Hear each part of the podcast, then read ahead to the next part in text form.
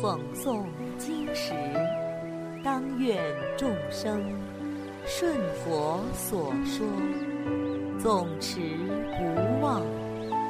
若说法时，当愿众生得无尽变，广宣法要。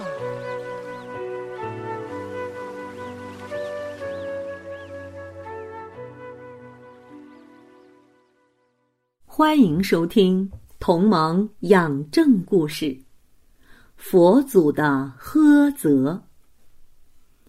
佛祖在舍卫城几孤独园时，一天斋后，佛祖为天人、国王、大臣、民众及四辈弟子演说如同甘露一样的佛法。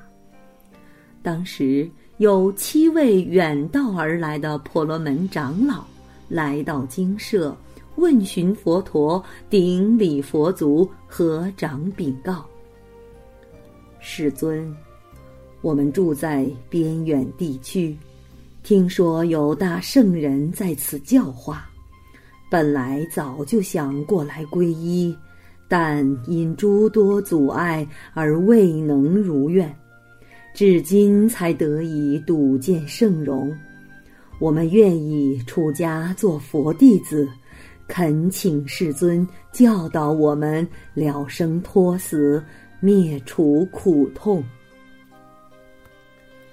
佛祖是法王，知道他们可以度化，于是慈悲应允，并且为他们梯度。七位婆罗门长老终于得偿所愿，出家做了沙门，一起跟随佛祖修行。出家后，七位老比丘同住一间疗房。他们因为出家的愿望顺利得到了满足，自以为得道，不仅不用心思考无常迅速、生命只在呼吸间的道理。反而经常闲聊出家前的种种俗事，逐渐忘记了舍俗求法的初心。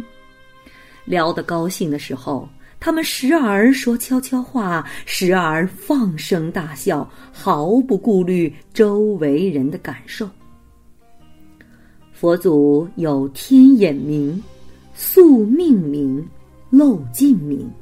知道七位老比丘的寿命将近，但他们自己却丝毫不知，仍迷失于世俗往事，共同嬉笑之中。于是佛祖心生怜悯，起身来到他们的房间。佛祖责问他们：“你们出家学道。”应当精进修行，以了脱生死为目标。为什么还在这里闲聊嬉笑呢？接着，佛祖又为他们开示：人生在世，通常自以为可以依赖五个方面，使自己活得安然自在。第一，年轻；第二，端正的外貌；第三，强壮的力量；第四，巨大的财富；第五，高尚的族性。世间人通常都会因这些方面的优越而产生傲慢、懈怠、放逸。你们七个人。谈论俗事，大声嬉笑，究竟是有哪些方面的优越感呢？七位老比丘听了佛祖的呵责，顿感羞愧无比。接着，佛祖又说了一首偈子来劝诫他们：何喜何笑。念常炽然，身必幽冥，不如求定。见身行犯，以以为安，多想治病，岂知不真？老则色衰，病无光泽，疲缓肌缩，死命尽促。身死神从，如遇汽车；肉消骨散，身何可护？意思是说，有什么值得嬉笑的呢？世俗的念头经常炽盛，这样就会把本性深深遮蔽。不如都摄六根。静念相继，让自己静下来，生出正定。一般人见到自己的身体，自以为是可以依靠的，却不知身体只是疾病留宿的工具。更何况这个肉身如同梦幻泡影，不是真实可靠的。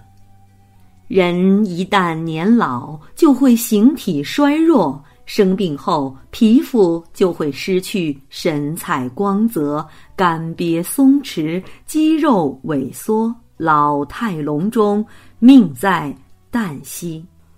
人一旦死亡，神识就会顺着业力的牵引去下一个地方，如同丢弃的坏车。这个肉身顷刻间肉消骨散，哪里？还值得医护啊！佛祖受完这个偈子，七位比丘用心体悟佛祖的开示，狂心顿时平静下来，真诚忏悔，心开意解，当下就证得了阿罗汉。好了，小朋友们，今天的同盟养正故事已经讲完了，我们下次再见。